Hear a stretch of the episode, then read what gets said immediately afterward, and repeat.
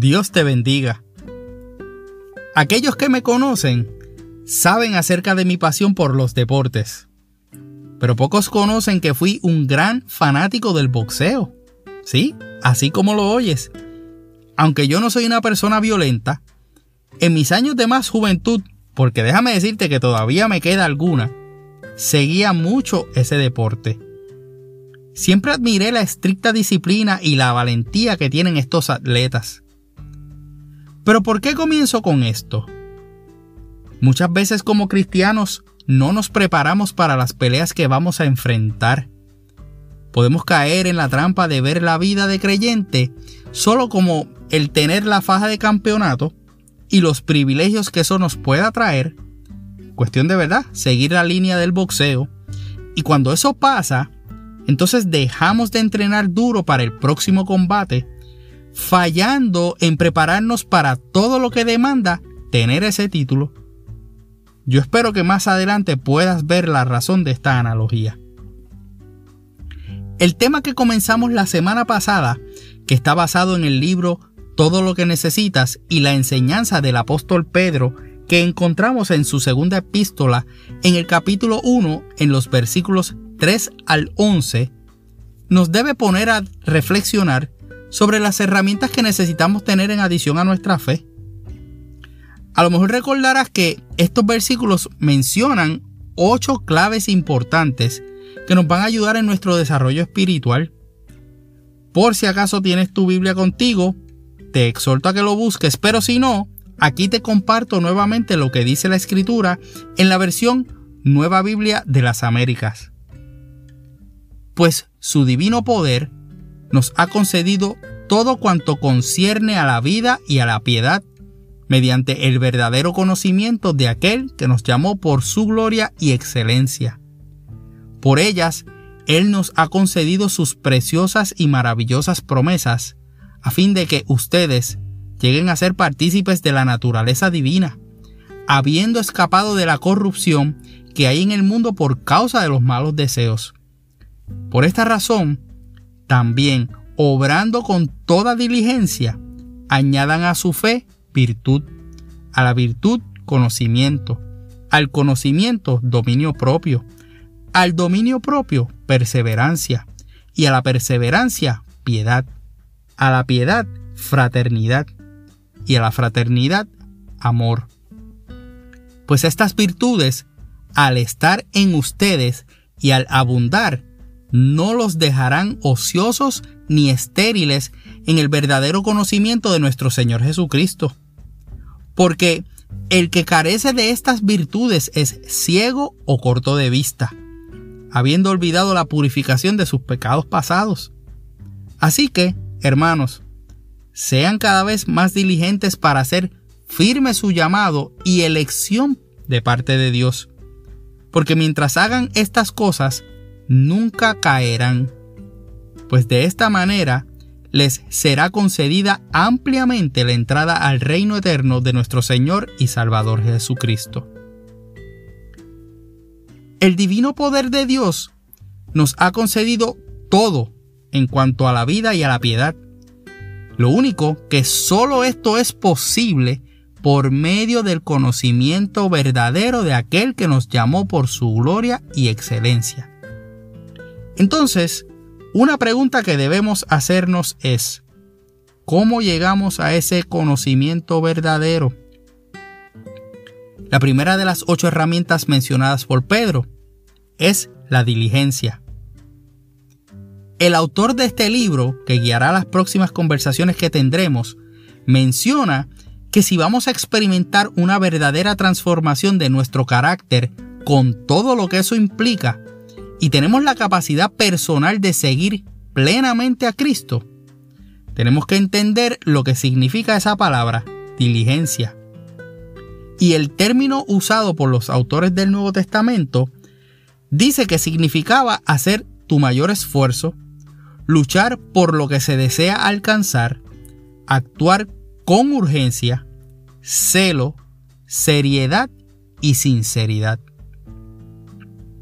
Así que la diligencia en el cristiano es una de esas cosas que nos resulta más difícil de poder desarrollar. Nos resulta mucho más fácil mantenernos en nuestras zonas de comodidad que salir de ellas y ponernos las pilas en búsqueda de crecer en nuestra vida de fe. La diligencia es el oponente directo al ocio, a la inacción o como decimos en mi isla, a la vagancia. Mientras por un lado, el ocio puede parecer a veces divertido, relajante, sin responsabilidad. La diligencia es dura, es difícil y es exigente. Pedro hace énfasis en esta palabra porque no solo dice diligencia, sino que toda diligencia. O sea, tenemos que poner un esfuerzo intenso en la búsqueda por conocer verdaderamente a aquel que nos llamó de las tinieblas a su luz admirable. Si te estás preguntando, ¿pero con qué tiempo lo hago?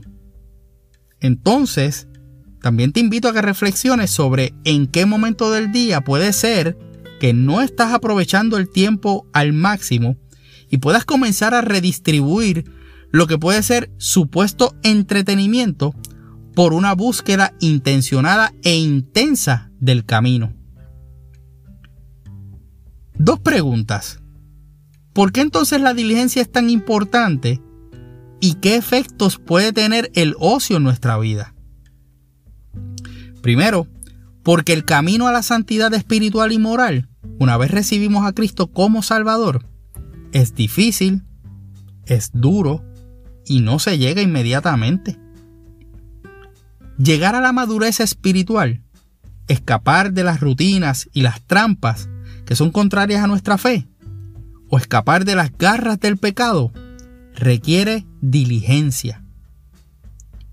Por otro lado, el ocio nos puede conducir a caer en las corrupciones de este mundo, en los placeres vanos, en la pérdida de dirección y la pérdida de una condición espiritual que sea lo suficientemente fuerte y preparada para enfrentar las luchas que no son contra carne ni sangre, contra los días malos que vendrán, contra el diagnóstico que no es a tu favor, contra la pérdida de empleo, etc.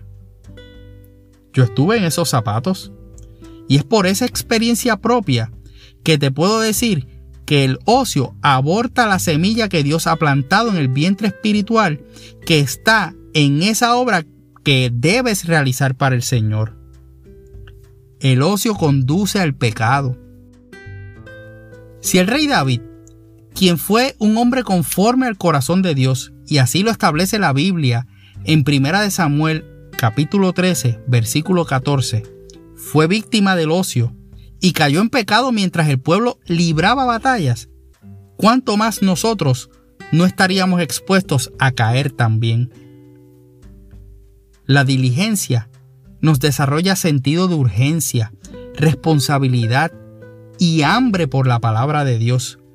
Nos mantiene motivados y ocupados en las cosas del reino. Nos permite usar los recursos que tenemos disponibles y nos hace poner de nuestra parte para crecer espiritualmente. La diligencia nos cambia el enfoque de la crisis que puede producir un problema a la esperanza que no avergüenza. La vida del creyente va de pelea en pelea, así como la vida de los boxeadores. Yo no me puedo imaginar a las grandes glorias de este deporte como Wilfredo Gómez, Tito Trinidad o Miguel Coto en Puerto Rico, sin ser diligentes en sus procesos de entrenamiento para sus combates, y mucho menos si eran por el campeonato. Claro está, en el deporte cada uno de ellos tuvo sus derrotas. Y en la vida, nosotros tendremos momentos que pueden parecerlo también. Pero la diligencia en nuestra preparación espiritual nos ayudará a ver las cosas con propósitos celestiales que glorifiquen al Señor. Pedro nos señala cuáles son los componentes especiales de nuestra fe que debemos alcanzar con diligencia. Y en nuestras próximas conversaciones compartiremos acerca de la virtud.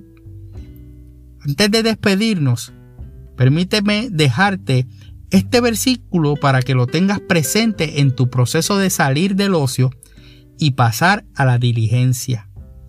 Se encuentra en Primera de Corintios, capítulo 10, versículo 31, también en la versión La Biblia de las Américas, y dice de la siguiente manera: En conclusión, ya sea que coman o beban o hagan cualquier cosa, háganlo todo para la gloria de Dios. Soy tu hermano y amigo José Molina, y junto a mi hermosa esposa Sonia Riera, servimos al Señor y a nuestra amada congregación de la Iglesia AMEC, Casa de Alabanza, una iglesia de presencia, localizada en el pueblo de Canóbanas, en Puerto Rico, y cuyo pastor rector es Misraim Esquilín. Deseamos que Dios te bendiga.